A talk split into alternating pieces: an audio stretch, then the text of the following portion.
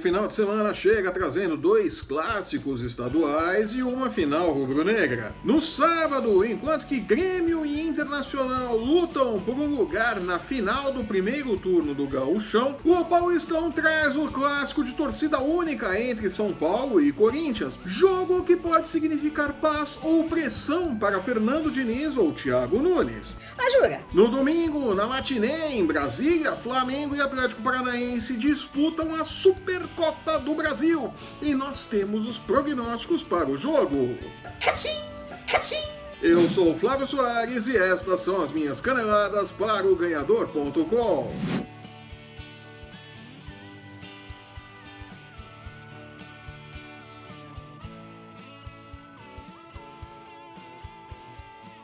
A bola vai rolar no estádio Mané Garrincha, em Brasília. Flamengo e Atlético Paranaense, respectivamente campeão brasileiro e campeão da Copa do Brasil, entram em campo para disputar a Supercopa do Brasil.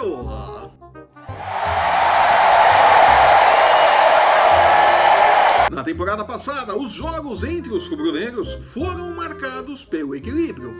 Vale lembrar que o Furacão eliminou o Urubu na Copa do Brasil. Sério? Em 2020, porém, a história pode ser diferente. Enquanto que o forte Flamengo perdeu apenas o zagueiro Pablo Mari e trouxe um caminhão de reforços, o Atlético Paranaense não conta mais com os serviços do técnico Thiago Nunes e dos atletas Bruno Guimarães, Marco Rubin, Marcelo Cirino e Léo Pereira, que foi para o Flamengo. Jogadoraço. E se na Gávea a chegada de Pedro, Michael, Thiago Maia, Pedro Rocha, Gustavo Henrique e o já citado Léo Pereira animaram a torcida, que espera por mais títulos, o Furacão trouxe apenas Dorival Júnior para o posto de técnico e Marquinhos Gabriel para o meio-campo. É uma vergonha. Rony, que negociava com Palmeiras e Corinthians, segue no Atlético Paranaense e deverá atuar neste domingo. Glória a Deus. Será apenas o segundo jogo oficial dos titulares do Atlético na temporada.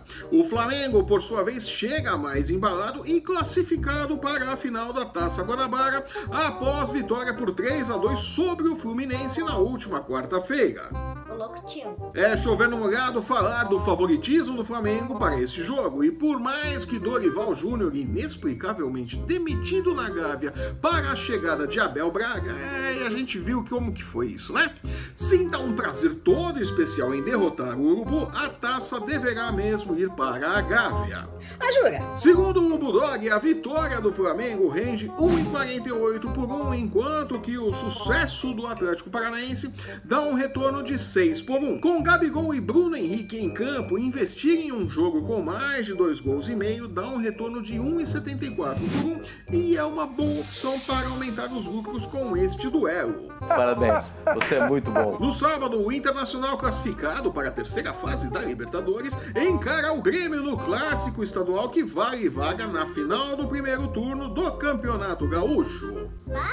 Os técnicos guardam as escalações às sete chaves, mas teremos o batismo de fogo de alguns novatos no Grenal 423, a começar pelo técnico Eduardo Cudê, que comanda a equipe colorada pela primeira vez em um Grenal. Os laterais Rodinei Moisés e o volante Damian Musto deverão fazer o seu primeiro Grenal também.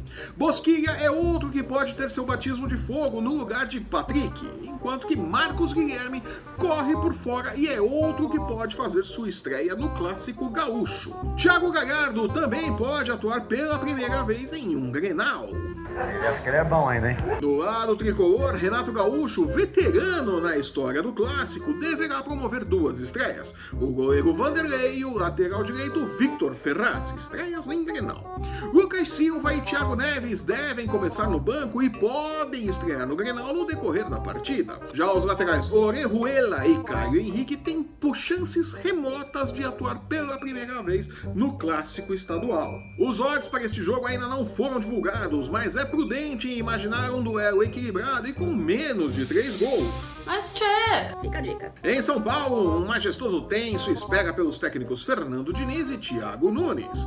O clássico entre São Paulo e Corinthians neste sábado pode significar céu ou inferno para os treinadores. É isso mesmo, é bem claro, né? Tricolores e alvinegros vêm de derrota na rodada anterior. O São Paulo levou um 2 a 1 do Santo André fora de casa e o Corinthians foi derrotado pela Inter de Limeira por 1 a 0 em pleno Itaquerão. É uma vergonha. Para deixar tudo pior, o Timão não conseguiu chegar à terceira fase da Libertadores, apesar da vitória por 2 a 1 sobre o Guarani do Paraguai no Itaquerão. O Guarani do Paraguai avançou graças a esse golzinho fora de casa. Sério? O São Paulo de Fernando Diniz segue apresentando aquele que talvez seja hoje o maior problema de seu trabalho e que foi a grande virtude do estilo do treinador em um passado recente: a posse de bola sem objetividade. O time tem a posse de bola sim, mas não tem apetite ofensivo, roda para um lado, para o outro e pouco ameaça a defesa adversária. Que beleza! Foi assim que a batata de Diniz assou no Atlético Paranaense, no Fluminense e agora está assando no São Paulo. Substituto de Diniz no Atlético Paranaense, Thiago Nunes, fez sucesso no Paraná e faturou uma Copa Sul-Americana e a Copa do Brasil. Contratado pelo Corinthians no final do ano passado, o treinador ainda sofre para implantar sua ideia de jogo em um clube que se acostumou com um DNA excessivamente defensivo desde a passagem pela Série B. A eliminação precoce na Libertadores fez estragos e Nunes começa a sentir a pressão nos bastidores do timão. Então brinque direito.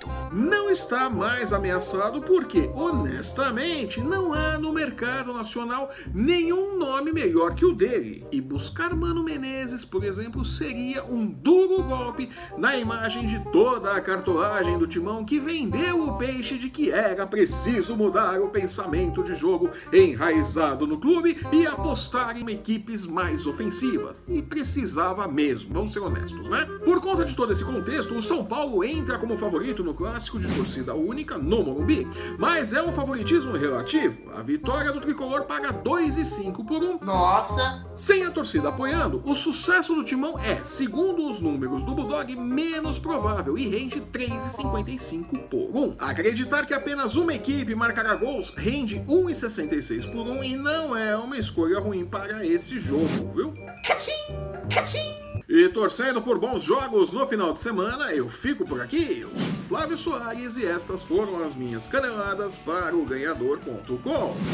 Thank you, thank you so much. Se você está assistindo esse programa pelo YouTube, aproveite para publicar o nosso link no seu Stories, no Facebook, no Instagram e também no Twitter, por que não? Sem medo de ser feliz. Aproveite também para deixar o seu curtir, seu comentário, assinar e compartilhar o nosso canal para não perder um lance do seu esporte favorito e nem as nossas dicas de apostas. Lembrando que o MMA, o UFC Basquete, a NFL também tem espaço nos canais do Ganhador e no ganhador.com. Tá esperando o que? Acesse, confira e lucre! E a sirene toca enlouquecidamente. É.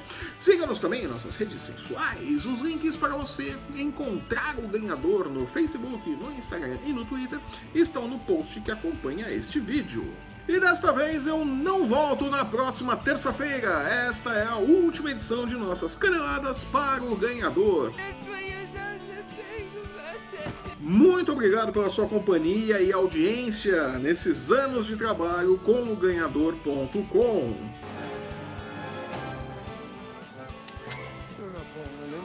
A gente se vê por aí nas interwebs.